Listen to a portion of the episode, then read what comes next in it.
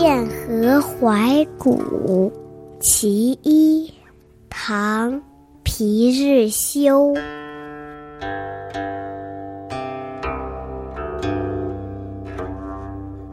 万艘龙舸绿丝间，再到扬州尽不还。应是天骄开遍水，一千余里地无山。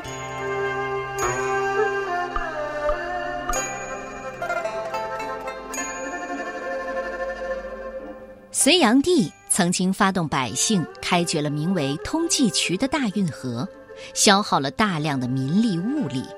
诗人皮日休生活在晚唐，当时的社会已经走上了隋亡的老路。他写下这首祖诗，借古讽今，这是第一首，重点描述了隋炀帝游览扬州的豪华景象。诗的大意是：成千上万的彩船行驶在运河两岸的翠柳中间，但这支船队到了扬州后再也没有回来，应该是上天教人们开通汴河的吧。在这一千余里的地面上，看不到。一座山峦，《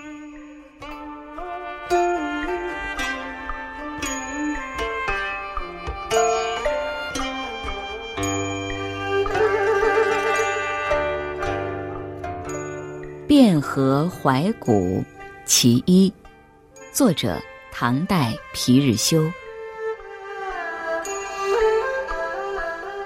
万艘龙舸绿丝间。再到扬州，尽不还。应是天骄开汴水，一千余里，地无山。